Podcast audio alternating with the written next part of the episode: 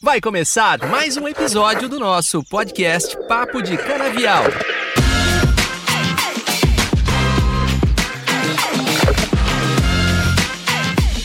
Quem vive de cana se informa aqui. Olá, eu sou a Tainá Cipos, líder de marketing da Corteva, da linha Cana de Açúcar. E hoje eu trouxe um companheiro meu aqui, o Lucas, que está aqui comigo. Ele é gerente de marketing de campo da Corteva. Ele trabalha junto comigo. E hoje nós vamos bater um super papo com um super time que está do lado de lá, que é o pessoal do PSEG Consultoria e Projetos. A gente vai falar hoje com os nossos convidados, o Haroldo, o Rafael. E eles é, são uma empresa que produzem um conteúdo bastante relevante sobre o setor sucroenergético, tá? E hoje esse podcast ele é super especial. Né? Ele está cheio de gente que não apenas entende do negócio, mas também ama muito o que faz.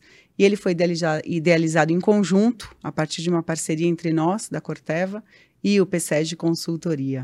Aliás, adivinhem onde nós estamos? Nós estamos aqui no PSEG, em Piracicaba.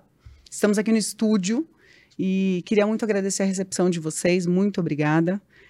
Tem sido um prazer estar aqui, conhecer as instalações, muito bacana. E sejam muito bem-vindos. Eu e o Hanali vamos estar aqui, eu e o Lucas, conduzindo esse bate-papo, mas é para ser um super bate-papo, para a gente ficar super à vontade e conversar bastante. E para a gente começar, queria pedir para que cada um se apresentasse, para a nossa audiência conhecer todos nós. Bom, pessoal, eu sou o Lucas Hanali, que a Tana comentou. Sou gerente de marketing de campo da Corteva, sou engenheiro agrônomo e fico responsável por dar suporte ao nosso time comercial, estando junto no campo, nas ações, nos desafios e sempre trabalhando junto também com a Tainá aqui e hoje com o pessoal do PSEG.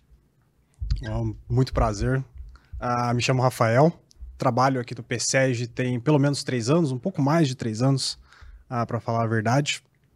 Atuando, tenho formação de economista, né? Então atuo aqui uh, fazendo análise de mercado na parte de inteligência, em especial na parte de preços, mas também com, acompanhando sempre bem de perto a safra de cana-de-açúcar, né?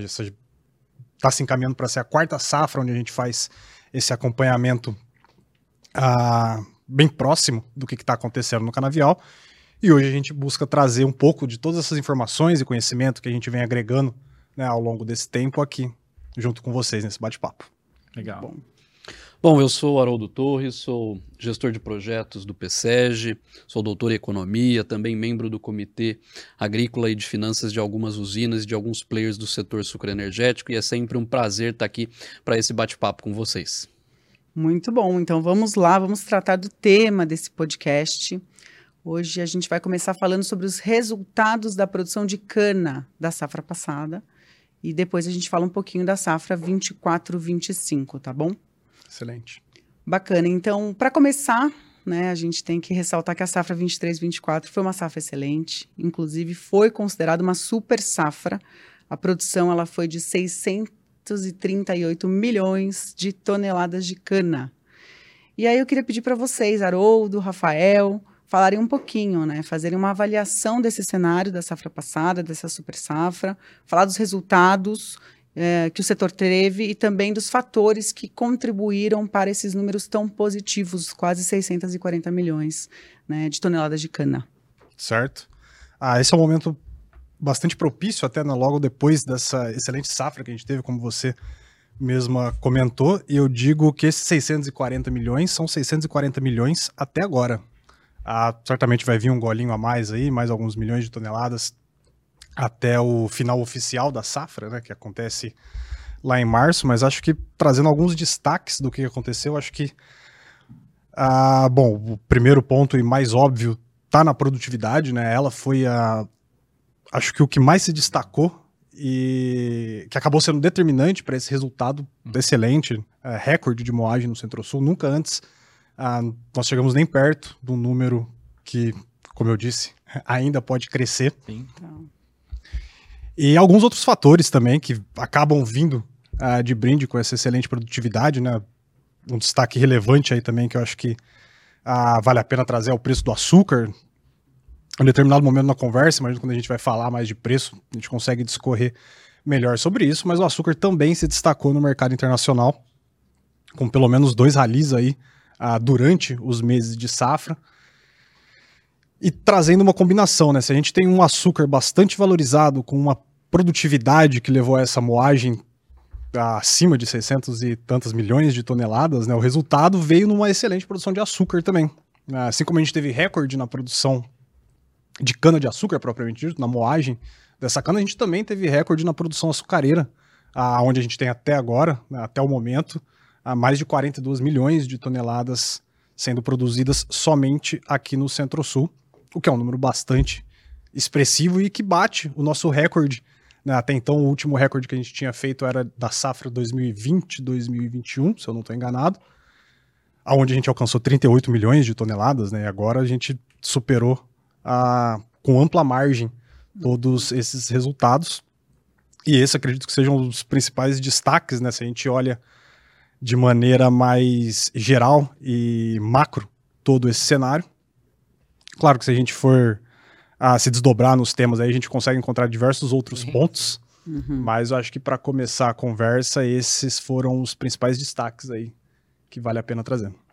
Bom, só complementando, é, vamos fazer um olhar histórico, né? Vamos olhar para a nossa safra da tristeza, que eu chamo a safra do trinômio maquiavélico, né? Ou seja, vamos começar lá em 2021, 2022. Ou seja, nós partimos de um TCH de 67,8 toneladas por hectare. Veja que é um número aí desastroso, porque nós viemos ali de seca, de geada e de incêndio. Uhum. Ou seja, a safra 2021, 2022 é o nosso piso. Ou seja, partimos ali de 67,8 toneladas. Por que, que eu estou fazendo questão de, de chamar atenção para 67,8? Porque logo na safra 2022-2023, nós encerramos a safra com praticamente 73,3 toneladas por hectare. Ele nos sinaliza uma excelente recuperação, é claro, depois do hectacombe da 21-22. Mas por que, eu estou fazendo e chamando atenção para isso? Porque na safra 2022-2023, desses 73,3 toneladas por hectare, basicamente 105% dessa recuperação de produtividade vem de clima e tratos. Você vai falar, peraí, mas 105? Significa que 5% eu roubei, foi roubado pela idade média do canavial. Ou seja, uhum. período ali também muito seco, não conseguimos plantar, o nosso canavial envelheceu. Quando eu olho para esta safra, para a safra 2023-2024, nós devemos fechar aí com uma produtividade próxima a 87 toneladas por hectare. Veja que numa, num período de duas safras, nós saímos de 67 e fomos para 87. Uhum. Ou seja, um delta aí de quase 20 toneladas por hectare, em termos percentuais, quase que 30%. Quando nós olhamos para esta safra, clima e tratos responderam por 85% desse delta. Ou seja, esse ano a gente tem que lembrar, eu digo aqui esse ano, porque nós estamos falando ainda da safra 2023-2024, é, nós vamos lembrar então que uma parcela da contribuição não é clima, e uma parcela da contribuição também não foi tratos. Uhum. Vem de idade média do canavial que nós reduzimos, ou seja, nós surfamos um benefício nesta safra, deste volume de cana, que advém de uma maior parcela de cana-planta que foi colhida, exatamente pelos benefícios que nós tivemos no ano passado. Uhum. É importante já começar, já vamos dar alguns spoilers aqui, ou seja, vamos olhar para frente. Quando a gente olha para frente, veja que o início de 2023 ele foi muito conturbado em termos de chuva, ou seja, só lembrar para as nossas usinas e produtores que de janeiro a março praticamente não conseguiram fazer o plantio de cana de ano e meio pela intensidade de chuva. Uhum.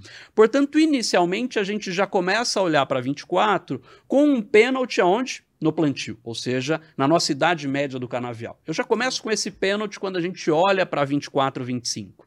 Então, o que eu colocaria aqui?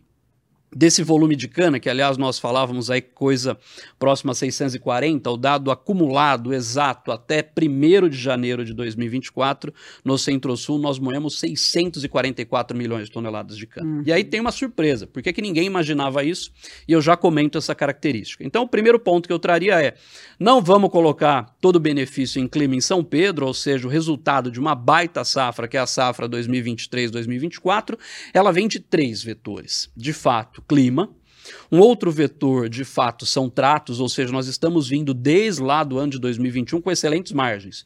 E momentos de margem é que aí a gente investe no nosso canavial. Então o setor ele passou por uma mudança de manejo, de uso de tecnologia, de inovações e está aqui a Corteva que é prova do uso dessa tecnologia e do benefício dessa tecnologia no campo. Então, clima de fato foi benéfico, manejo foi benéfico e por fim plantio. Nós plantamos mais. Então nós estamos colhendo na safra 2023-2024 o benefício desse trinômio. Porém, já começo a dar aqui um spoiler para 24, 25, eu perco um desses benefícios que provavelmente foi a idade média do canavial para essa safra. Hum. Então, dos 644 milhões que nós moemos, por que, que para alguns é uma surpresa? Porque nós começamos com um clima safra e terminamos com outro clima. Lembra que eu comentei que nós iniciamos ali de janeiro a março com volume grande de chuvas, ou seja, não conseguimos intensificar as operações mecanizadas, em especial plantio, e abril no início de safra choveu também. Ou seja, nós começamos uma safra indiretamente com o impacto das chuvas. E o que chama atenção é o inverso. Ou seja, nós terminamos a safra, novembro e dezembro, a precipitação ela ficou abaixo da média histórica totalmente diferente. É só lembrar que dezembro de 2022 nós tivemos um excelente volume de chuva, uhum. coisa que não tivemos esse ano. Ou seja, o que aconteceu? Nós aceleramos esse volume de cana a ser colhida e praticamente fomos até quase o Natal algumas unidades moendo cana. Portanto, o clima que me prejudicou no início da safra para acelerar a colheita, ele me beneficiou no final de safra. Uhum. Indiretamente, aqui eu quero trazer dois pontos. Qual é o primeiro? Se eu conseguir acelerar essa moagem no final da safra, em dezembro, isso me trouxe um impacto. Qual é o impacto? Aquele volume que o setor discutia que poderia ter de cana bisada, ele praticamente mingou, ele reduziu porque nós aceleramos este volume. Então, das 644 milhões de toneladas, a gente deve ter sim um pouco de cana bisada e que vai ser processada em março, porém muito menor do que nós imaginávamos, por dois vetores. Primeiro, clima seco, ou seja, acelerei a minha colheita. E segundo, a cana também sofreu com este clima seco, ou seja, indiretamente nós tivemos um impacto na cana no terço final da safra. E olha uma outra provocação, mais um spoiler para 24 e 25. O que, eu comentei que 22 dezembro choveu. Quando nós olhamos para 23, novembro e dezembro, nós tivemos uma precipitação abaixo da média histórica. Ou seja, nós já começamos a discussão da 24-25 com dois pênaltis. Um volume de chuva relativamente menor até agora, acumulado comparativamente ao verão passado. E também começamos com uma idade média do nosso canavial já relativamente estável, não tão jovem quanto foi 23. Por isso que depois a gente pode comentar o que se espera da produtividade, mas eu comecei fazendo essa discussão sobre essa safra porque de fato foi uma safra cheia. E essa, aliás, foi a grande provocação do setor. O setor teve um volume de cana que no início da safra ninguém imaginava que existiria esse volume de cana e começamos já indiretamente atrasados. Mas foi uma safra onde o setor ele marcou di diretamente recorde, seja de moagem, seja de produção produção de açúcar.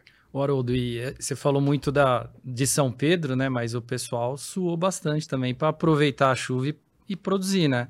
Então, o Tratos foi teve uma grande responsabilidade aí nessa produtividade também, né? Eu costumo dizer aqui, Lucas, e, e essa provocação é muito interessante, por quê? Porque, de fato, desde 2021, nós estamos vindo de excelentes margens. 21, a gente pode brincar que foi a nossa pior safra de 67, mas nós geramos uma margem muito positiva pelo vetor preço. Uhum. Né? Ou seja, naquele momento, etanol com preços excelentes. E desde então, a gente tem, de fato, entregue excelentes margens no campo. Prova disso, e isso tem se refletido numa mudança de manejo. Quero aqui trazer alguns exemplos. Se nós falássemos do valor médio do nosso ATR dos últimos 10 anos, nós estaríamos falando da casa de 135 quilos de ATR. Qual é o ATR médio das últimas 3, 4 safras do setor? Próximo a 140 quilos de ATR. Sim. Isso não é só clima, isso uhum. vem de uma mudança, inclusive, de mindset, de tecnologia, seja de bioinsumo, seja de maturador, seja de pré-maturador, seja de nutricionais, ou seja, nós mudamos, inclusive, o nosso manejo fruto dessas margens. Uhum. Então, eu costumo dizer que agrônomo, quando chove, o benefício não é dele, é de São Pedro. Pelo contrário, eu fiz questão de mostrar o seguinte: lá na safra 21-22, a maior parte desse benefício veio de fato de clima e de tratos. Esse ano, uma parte veio ali de plantio, mas nós precisamos lembrar o quanto é importante esse manejo. E, aliás, para falar de manejo, Quero dar um exemplo de algo que eu aqui, desde janeiro de 2023, ficava falando e nós vimos na pele isso: florescimento. Uhum. Ou seja, quando a gente fala de florescimento, é interessante que o clima de 2023 ele foi extremamente propício para florescimento. Sim. Então, quantas vezes a gente falava só, não só, a gente falou de maturador, eu acabei de falar de uma mudança de conceito de maturador. Né? Ou seja, tinha usina que, tem usinas e tem produtores que entendiam que o maturador era talvez para início de safra. Né? E quando a gente olha que é uma estratégia que talvez de safra contínua, enfim. É, e quando a gente olha o florescimento, de novo, muito se perdeu, inclusive, de todo esse delta de produtividade que a gente está entregando, até mesmo pelo uso, pelo não uso de inibidor em variedades mais suscetíveis, porque nós vimos de fato esse florescimento acontecer. Então a gente teve de fato um grande salto vindo de produtividade, mas eu queria dizer e provocar ainda, Lucas, que tem na mesa ainda uma boa oportunidade de ganhos de produtividade Sim. que a gente está deixando ainda por talvez ser ainda cauteloso. Eu costumo dizer que a cana, por ser uma cultura semi-perene, a gente sempre começa uma discussão. Vamos fazer um piloto, vamos é. fazer um teste para ir avançar. Mas aí a gente começa a perceber que a gente também está deixando dinheiro na mesa. É, legal. É, perfeito. E essa é a grande, né, a importância do manejo correto que a gente está falando, de usar a tecnologia para produzir cada vez mais, usando aí maturadores, herbicidas, inseticidas, fungicidas, biológicos, né? Então, cada vez mais o setor tem discutido, acho que desde sempre o setor fala muito sobre o uso né, de bioinsumos e cada vez mais entrando como um manejo sustentável aí para realmente ter mais né, ter cada vez melhores resultados aí em produtividade, né? Perfeito. Não, e eu concordo, né, que nem que vocês falaram também dessa questão de clima, produtividade e tudo mais, né, e, e quero aproveitar para compartilhar também que a, a, campanha da Corteva, né, que, que eu gosto muito, ela fala isso, né, inovação para produzir mais. Então é que o, o Haroldo comentou aqui, né? Sempre tem um espaço ali para continuar inovando, né? Então, inovação para produzir mais e sustentabilidade para produzir sempre. Junto com você, para o seu canavial chegar mais longe. Então é isso que a gente fala, né? Clima ajuda, é, produtividade foi boa, manejo ajudou, mas dá para apertar um pouco mais, dá para usar mais tecnologia, explorar mais o, o manejo de cana-de-açúcar. Tem até uma definição do Einstein né, sobre insanidade, né, que é insanidade é esperar resultados diferentes fazendo a mesma coisa. E acho que a cana-de-açúcar ela tem mostrado isso. Que de fato, quem tem adotado, e aqui são dois pilares que vocês estão trazendo dentro da Corteva que eu gosto muito. Primeiro é o da inovação, ou seja, a tecnologia como um catalisador de fato da produtividade. É, e aqui vamos dizer produtividade, aqui entendam o que eu estou comentando sobre um trinônimo, né? ou seja, não só TCH mais ATR e também longevidade. Eu acho que é isso que a gente tem que falar de produtividade, né? É TH com longevidade. Mas o segundo pilar fundamental é sustentabilidade. Né? O RenovaBio é um exemplo já de um programa que valoriza e reconhece as externalidades positivas do etanol, mas indiretamente aquilo que a gente faz de sustentabilidade, de redução das nossas emissões de gás de efeito estufa no campo. Portanto, acho que hoje a tecnologia, inovação, aliado com a sustentabilidade, são os nossos pilares. E acho que o setor sucroenergético, diferentemente de outros setores do agro, nós já estamos hoje onde talvez muitos setores querem estar daqui a 20, 30 anos. Então, acho que essa é uma bandeira importantíssima do lado lado da sustentabilidade que nós já temos. E onde é que nós ainda temos ainda que avançar? Está na produtividade. A gente sempre fica falando a discussão de como que grãos cresceu em produtividade, como que outras culturas cresceram e a cana não. E eu acho que parte dessa resposta vem do que a gente está vendo dessa jornada de recuperação da produtividade dos últimos anos, mostrando que de fato o setor ele tem caminhado para essa jornada de recuperação que é muito positivo. Não, que bom. Então é, são esses dois fatores, né? Inovação e sustentabilidade. Aí você acredita que a gente conseguiu, lógico, além do clima, ter essa super safra, né? Perfeito. Não. E acho que isso que vai nos levar para o futuro do setor. Uhum. Ou seja, quando nós olharmos para o futuro do setor sucroenergético, esse é um futuro certamente baseado em inovação como um pilar para me trazer de fato produtividade.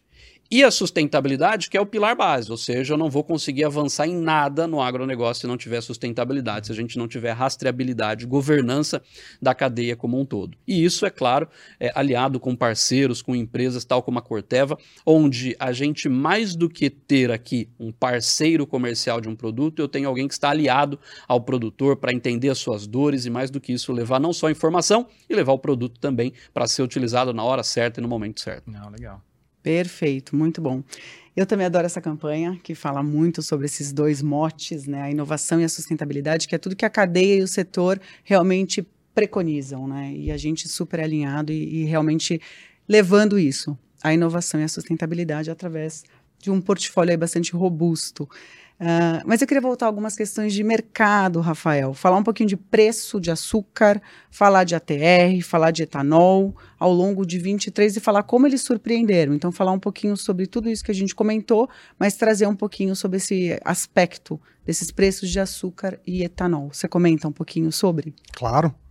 Ah, no caso do açúcar, né, já deixei ah, colocado logo no meu primeiro comentário que nós tivemos pelo menos dois ralis aí de preços. Esses dois ralis aconteceram durante o período da safra, sendo um deles lá em meados de abril, logo que tivemos o start a, da safra 23-24, e o último acontecendo em meados ali do segundo semestre, por volta de setembro, por volta de outubro.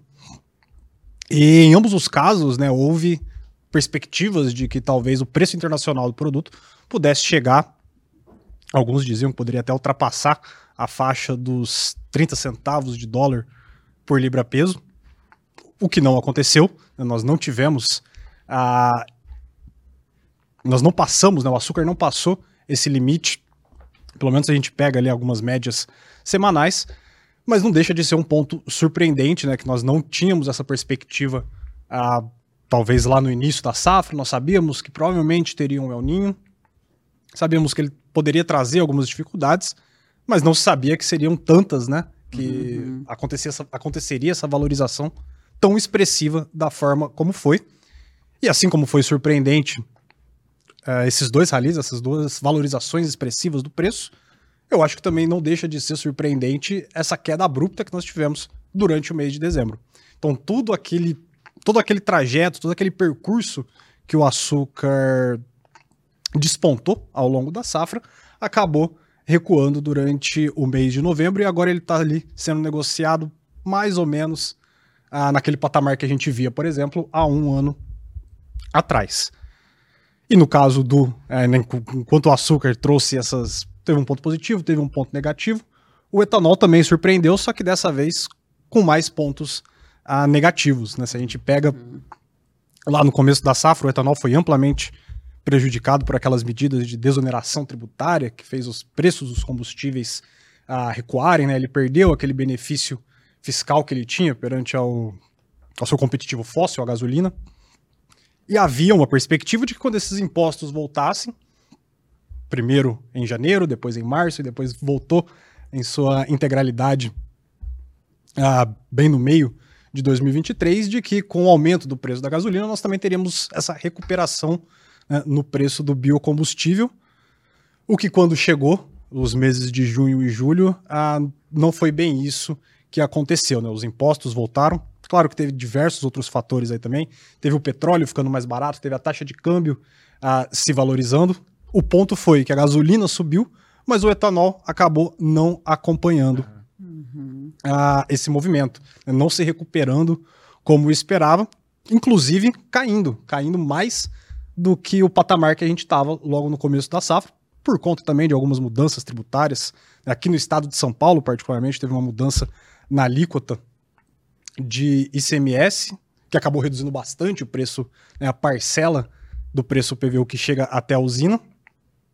E isso, aliado já em um segundo momento, né, eu já estou falando ah, desse segundo semestre de 2023, com essa super safra, resultado dessa super safra, um acúmulo bastante relevante dos estoques, né? O nível de estoques do produto chegou a, a níveis recordes também, né? Essa safra foi a safra dos recordes. E isso foi mais uma pressão para desvalorização, né? Mais uma pressão negativa nesses preços do etanol. Então, se do lado do açúcar nós tivemos esses sentimentos mistos, né, a depender do período que a gente pega esses preços, no caso do etanol, ah, foi uma, uma derrota, no sentido que ele caiu bem mais do que a gente esperava que ele fosse subir, e na verdade ele caiu, né? acho que em dezembro ele chegou a ser negociado abaixo de dois reais, que era algo que a gente não via, por exemplo, desde a, do período de pandemia. desde junho de 2020, que era aquele período onde a gente estava todo mundo em casa, né? Ninguém andava de carro. Ninguém andava de carro, ninguém consumia combustível. Sim. Então, pelo menos em termos do preço que chega até a usina, fica esse uh, destaque bastante negativo no caso do etanol.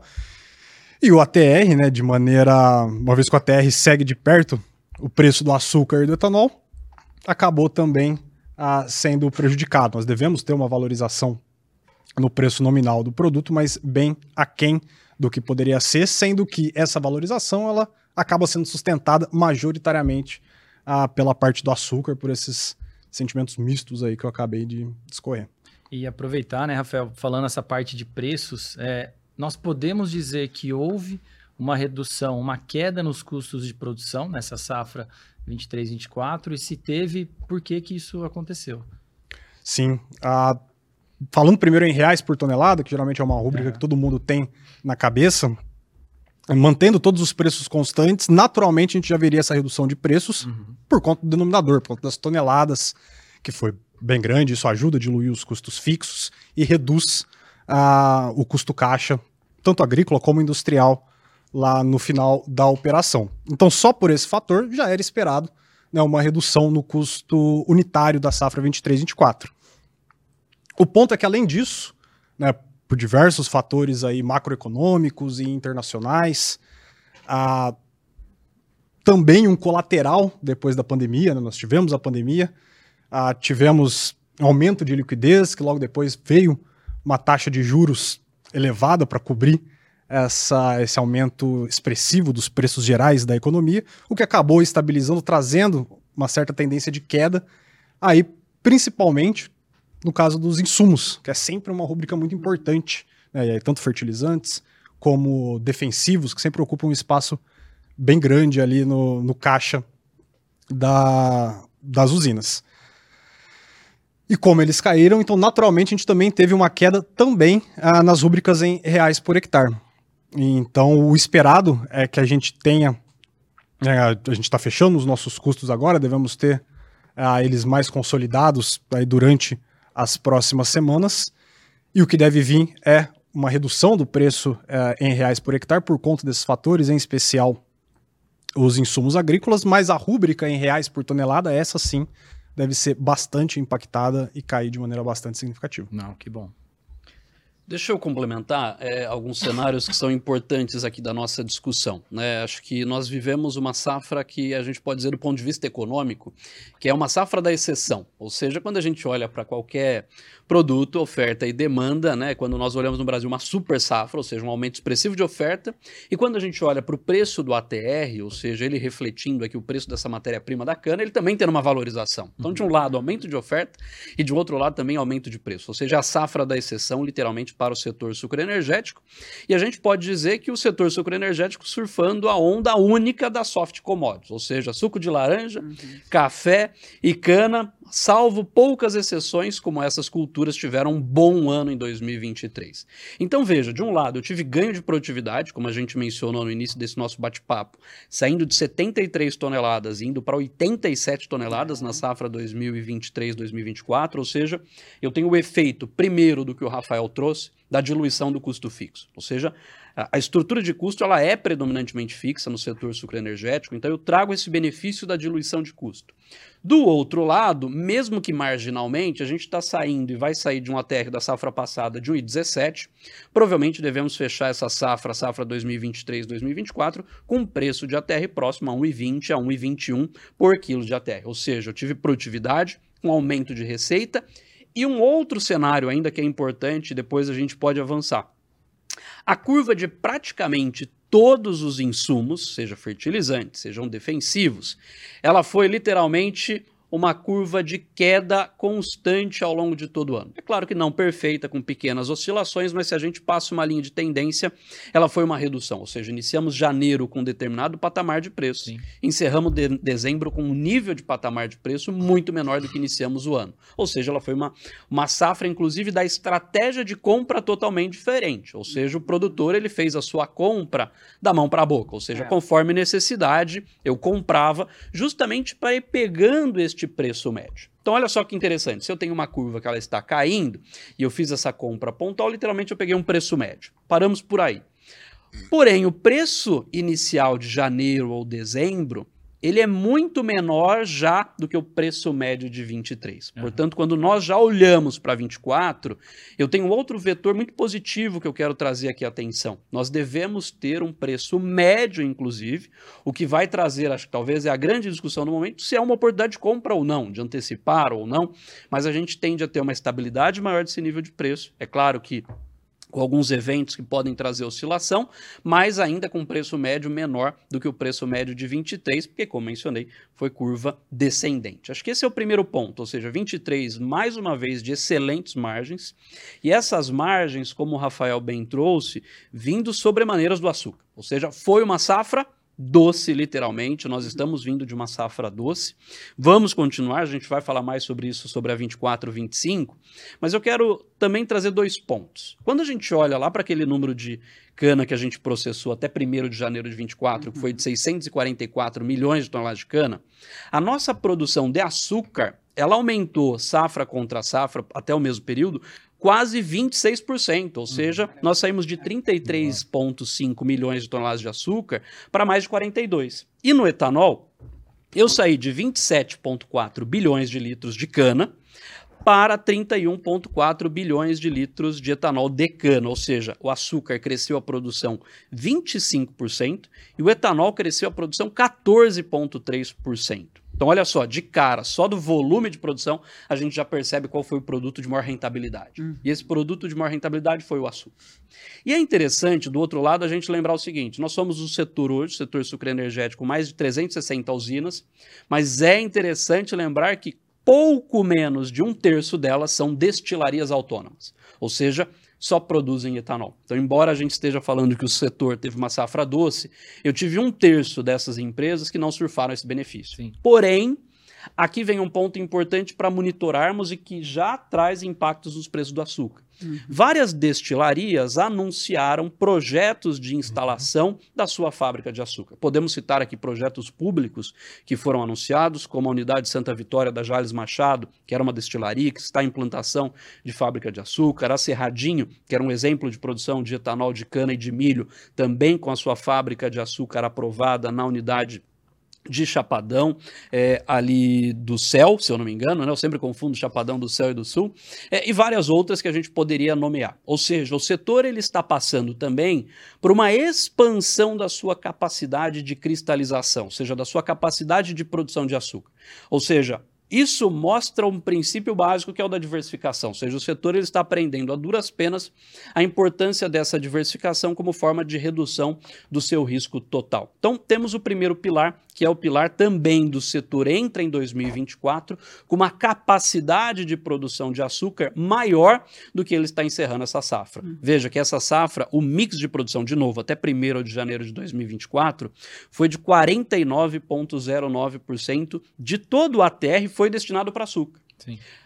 Para a safra 2024-2025, a gente já estima aqui no PSED que pelo menos vai ser 50%. Ou seja, eu tinha um limite de capacidade instalada para o açúcar, mas esse limite ele começa a ser ampliado, ou seja, 24, 25 tem uma outra característica que vem pela frente. Uma oportunidade única, é, especificamente de quando a gente olha de ter uma safra recorde novamente na produção de açúcar, em detrimento do etanol. Então eu costumo dizer que o etanol é o nosso passaporte para o futuro em termos de descarbonização, mas no curto prazo ainda vai ser muito açúcar em termos de direcionamento para a geração de valor das nossas empresas.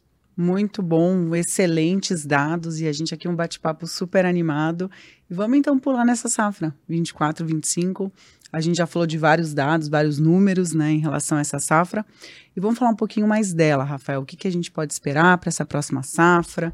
E quais são os primeiros números, ou números que a gente já falou de alguns deles, mas de expectativa que o PSEG traz para nós, olhando para esse futuro próximo logo ali, né? Maravilha, a gente a gente trabalha aqui frequentemente com essas atualizações do setor, né? Sempre tentando trazer ali uma perspectiva atualizada a respeito do que esperar, tanto em termos de preço como em termos de produção a, da safra de cana-de-açúcar, com foco aqui no Centro-Sul, mas também no Nordeste. E tem um documento que a gente está lançando hoje, não, não sei ainda quando que o, o vídeo ou o podcast vai ao ar, mas provavelmente já vai ter saído, talvez tenham até atualizações a, a respeito, mas o ponto é que a nossa perspectiva para a próxima safra ainda continua muito boa, né? A gente já cansou de falar aqui o quão excelente foi a 23-24 e a princípio esperamos que a 24-25 também seja uma safra muito boa, talvez não tão boa como essa 23-24, porque essa de 23-24 de fato foi uh, bem fora da curva. Então, até se a gente usar ali alguns argumentos estatísticos de retorno à média, é improvável que nós tenhamos, por duas safras consecutivas, números recordes. Uhum. E eu queria até chamar um ponto pro, pro que o Haroldo mencionou sobre a nossa trajetória, né, sobre essa recuperação da produtividade. Né, nós partimos na safra anterior de 73 e alguma coisa de produtividade, mas na anterior ainda, que foi a safra da tragédia, onde a gente teve as geadas e tudo mais, a gente teve a menor produtividade no histórico aí de 15, talvez 20 anos. E no espaço de apenas duas safras, a gente conseguiu a maior produtividade dentro desse espaço de 15. Ah, nesse caso, eu acho que é razoável, acho que é seguro né, dizer uhum. ah, o maior número em 20 anos. E para a safra que vem, né, embora a gente não consiga manter esse mesmo patamar de 87, 88 toneladas por hectare, a gente deve ficar ah, seguramente acima das 80 toneladas por hectare. Nosso número hoje gira em torno de 83 ou 84 toneladas acumuladas até março né, do, do próximo ano. Então, quando a gente faz esse exercício, a gente está tentando antever todos os meses, todos os próximos 12 meses, né, partindo do ponto de início de abril, uhum. que a gente deve, deve ter o início da safra 24-25. E esse resultado, né, dado que a gente não deve não esperamos que tenham mudanças muito significativas na área colhida, que geralmente costuma se manter ali, deve resultar novamente uma moagem acima de 600 milhões de toneladas. Né? Talvez ela não supere os 630 milhões, não chegue perto dos 650 milhões, mas mais do que 610, mais do que 615, né? o nosso número que vai sair nesse documento hoje está trabalhando com 622 milhões de toneladas. Ou seja, a gente vai ter novamente né, uma excelente produção, se a gente olha por parte dos preços, a perspectiva também indica uma manutenção desse açúcar mais valorizado, o etanol, apesar dessa queda do açúcar, ele ainda se mantém uh, mais rentável do que o etanol. E isso deve garantir de novo uma excelente produção de açúcar. Né? Novamente, não deve bater o recorde, como foi nessa safra, mas deve superar também as 40 milhões de toneladas de açúcar brasileiro saindo aqui do Centro-Sul. Perfeito. E, e, o que eu vejo, né? A gente falou isso e acho que o Haroldo trouxe muito bem a questão do trinômio, né? Então, até para poder falar um pouquinho da safra 24, 25, que é essa questão de longevidade do canavial, né? Desse canavial tão novo ou não tão novo. E aí tem toda essa questão do plantio que também né, vai acontecer. E claro, o clima que a gente não sabe o que, que pode vir por aí. A gente tem umas expectativas de todos, né, todos os modelos climáticos que são feitos, mas tem muito essa questão também da idade do canavial. Então, por isso que vai ser provavelmente uma excelente safra, mas não deve superar a safra passada, né, essa que a gente está saindo agora, como acho que o Haroldo bem colocou, né. Quando olhamos então para a próxima safra, para 24, 25, é, algumas pessoas olhariam o copo meio vazio já. Uhum. E eu quero olhar o copo meio cheio. Por quê? É, primeiro, a gente começa as estimativas iniciais, mas a gente sabe que é no verão que se faz a cana, 70%, 80% de todo o volume de biomassa é no verão. É, mas nós começamos já a largada, vamos dizer assim, dessa nossa maratona, ela começou um pouco penalizada pelo menor volume de chuvas em novembro e dezembro, comparativamente à média histórica. Ou seja, eu começo com um pequeno pênalti. Segundo, com a, menor, com a idade média do canavial já não tão positiva, com o plantio que a gente não conseguiu fazer é, na mesma magnitude que foi feito em 2022 e colhemos o benefício em 23. Portanto, tudo indica uma redução do volume de cana a ser processada em 2024, mas não é uma quebra, é basicamente quase que um retorno à nossa normalidade, é fruto das condições, inclusive de clima. Porém, temos então o primeiro cenário. Começamos uma safra a princípio com volume de cana moída relativamente menor do que de fato esse recorde que tivemos em 2023, 2024. Do outro lado, quando nós olhamos de preço, por que, que eu mencionei essa questão do copo meio vazio? Porque algumas pessoas vão falar quebra de safra. Não é uma quebra, é uma ligeira redução fruto desses vetores. Outras pessoas vão dizer, olha, mas o preço do açúcar, ele derreteu em dezembro, ou seja, em dezembro nós tivemos uma queda de praticamente 25% do nível de preço do açúcar negociado na Bolsa de Nova York. Nós estávamos acostumados a falar de 27, 28 centos de dólar por libra-peso. Ele se acomodou agora na casa basicamente de 21 a 22 centos de dólar por libra-peso. Basicamente em função de três cenários. Primeiro, o Brasil com uma baita safra, ou seja, dezembro, ninguém imaginava que a gente conseguiria ter esse volume é só olhar que nós estamos batendo recorde da exportação na nossa série histórica de açúcar. Nós exportamos pouco mais de 31,4 milhões de toneladas de açúcar ao longo de todo o ano civil de 2023, ou seja, o nosso recorde de exportação de açúcar. Do outro lado, apesar das quebras de safra em Índia e Tailândia, o governo indiano recentemente, especificamente em dezembro, anunciou que poderia é, indiretamente coibir o desvio de caldo para a produção de açúcar, perdão, para a produção de etanol, dada a política de mistura daquele país, para continuar a produção de açúcar, evitando aumento de preços e qualquer viés inflacionário. E é claro que num cenário de preços a 27, 28, isso leva a uma destruição gradativa da demanda. Nós, como consumidores, passamos a comprar menos, mesmo num cenário de estoques relativamente baixos. Então, isso levou a essa, essa derrubada do mercado em dezembro, mas é importante lembrar que mais de lá em dezembro, Naquele momento, a gente já tinha mais de 50% da safra 2024-2025 sendo rediada, já estava rediada pelas nossas usinas. Ou seja, nós aqui também tivemos bons níveis de preço já assegurados para a safra 2024-2025. E é preciso lembrar que o Brasil vai ser a bola da vez, ou seja, a gente vai continuar sendo a bola da vez. Qualquer problema no Brasil vai se refletir no preço do açúcar no mercado internacional. Por isso que alguns analistas até acreditam que a gente volte para a casa dos 26, 27, 27 27 centos de dólar por libra-peso, dada a importância que o Brasil vai ter no mercado internacional de açúcar e pelo fato dos estoques globais de açúcar ainda estarem muito baixos. Então, apesar desse copo meio cheio e meio vazio, eu quero terminar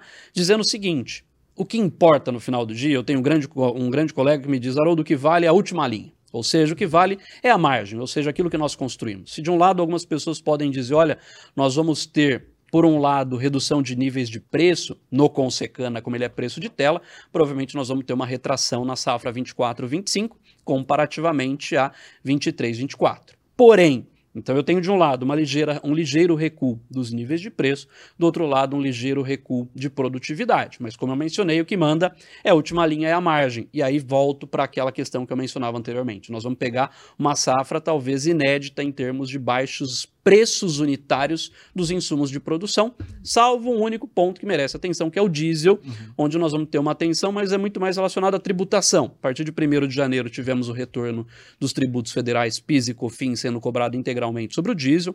A partir de fevereiro, Alguns estados, no caso todos os estados, é, a, praticam a alíquota de REN sobre a gasolina e sobre o diesel. A gente também tem um pequeno aumento na alíquota de REN da gasolina e do diesel em fevereiro. Ou seja, em fevereiro a gente espera que com o aumento da alíquota de REN para a gasolina e para o diesel, melhore a competitividade do etanol e do outro lado vai levar um pequeno aumento do nosso custo de produção. Então, salvo o diesel, que a gente pode ser impactado por efeitos tributários, todos os demais insumos nós vamos pegar um preço médio menor do que o da safra passada. Portanto, mesmo que a despeito de ligeira redução de produtividade, mesmo que a despeito de ligeira redução de aqui de preços, a gente vai enfrentar um custo de produção menor e, consequentemente, podemos ter ainda excelentes margens projetadas para a safra 2024-2025. E pegando esse ponto, né, Haroldo, para você e para o Rafael, vocês comentaram do, do combustível agora para não parecer que a gente fica só puxando sardinha para o lado do açúcar, né? É, comente para a gente um pouco o que vocês acham dessa próxima safra, se o etanol ele pode voltar a ter um protagonismo, ou ainda a gente vai manter ela um pouco açucareira, é, que vocês podem aprofundar um pouco mais nesse assunto? Vou começar aqui, mas é, é importante a gente fazer uma análise primeiro quantitativa. Veja, a produção de etanol de cana, o que, que eu tinha comentado com vocês? Nós mencionamos. 1 de abril a até 1 de janeiro de 24, a produção de etanol a partir de cana ela cresceu 14,39%. Do outro lado, eu quero trazer um outro dado. A produção de etanol de milho no mesmo período ela aumentou 41,65%. Ou seja, nós estamos tendo um aumento muito forte da produção de etanol de milho. Essa safra a gente deve fechar com praticamente 6 bilhões de, de litros de etanol de milho. Próxima safra, próximo a 7 bilhões, já para 24 a 25, 7 bilhões. Quando nós olhamos para as vendas no mercado doméstico, elas aumentaram 6,59, ou seja, a demanda ela tem crescido menos do que o próprio ritmo é, da nossa produção de biocombustíveis. Então a gente tem, de um lado, uma oferta crescendo, e esse, esse aumento de oferta, no caso, vindo de dois lados, cana com aumento de safra, milho crescendo, e milho vai continuar essa rampa positiva de crescimento. A gente tem vários investimentos sendo anunciados, inclusive o mais recente é o da Três Tentos, já com a sua produção de etanol de milho no Mato Grosso, aprovado essa semana, inclusive, pelo seu conselho de administração. Então eu tenho de um lado uma oferta que tende a crescer, o que é positivo. Do outro lado, eu tenho uma demanda que cresce menos porque eu encontro sempre um calcanhar de Aquiles que é o substituto. É. E esse substituto é a gasolina. E a gasolina, nesse momento, Apesar de todos os conflitos que a gente está vendo agora no Mar Vermelho, em especial é, naquele momento, a gente não vê o petróleo indiretamente tendo elevações, tal como a gente viu lá atrás, petróleo acima de 100 dólares o barril. Hoje já nós estamos na casa muito mais de 75 dólares o barril e com um câmbio mais valorizado, ou seja, um câmbio mais na casa de 4,80, 4,90 do que 5,20, 5,30 no que vimos no passado. Portanto, isso leva indiretamente a um preço menor da gasolina.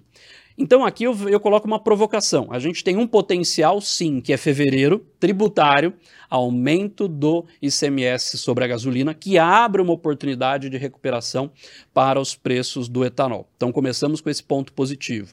Mas para mim o ponto mais importante é o etanol ele não ficar refém exclusivamente do preço da gasolina. Isso passa por uma mudança é, de comportamento do consumidor, de valorizar as externalidades positivas trazidas pelos biocombustíveis, tal como o etanol, e que nós começamos a falar aqui, que é um atributo, inclusive, trazido pela Corteva sobre a ótica de sustentabilidade. Então, eu acho que mais do que isso, passa por uma mudança do consumidor em termos de comportamento, lá na bomba, de não olhar mais só a relação de preço, 70%, mas valorizar de fato a geração de renda, os efeitos positivos sobre saúde, sobre emprego e geração de emprego e renda no campo. Mas, infelizmente, 2024, tudo indica que ainda vai ser uma safra muito doce, talvez uma safra onde a gente quebre recorde, porque a gente vai ter ampliação de mix, uhum. mesmo com uma ligeira retração ainda dos nossos níveis de preço, é, perdão, dos nossos níveis de produtividade, a gente ainda vai ter excelentes níveis de produção do açúcar por conta de ampliação da capacidade instalada. Então, acho que o etanol ele vai de fato encontrar alguns desafios em 2024, porque a princípio Petróleo e câmbio, nada sinaliza aí, nada que vá levar um overshooting é, que leve a uma explosão desses níveis de preço e uma recuperação tão forte, exceto o efeito tributário no mês de fevereiro. Muito bom. A nossa conversa está excelente, gente. Tá, tá muito bom. A gente está aqui, mas a gente precisa finalizar, infelizmente. Então, eu queria pedir para que, que vocês, né, Rafael, Haroldo, deixassem aqui um recado para nossa audiência sobre a safra 24-25. Acho que é bem bacana. Maravilha.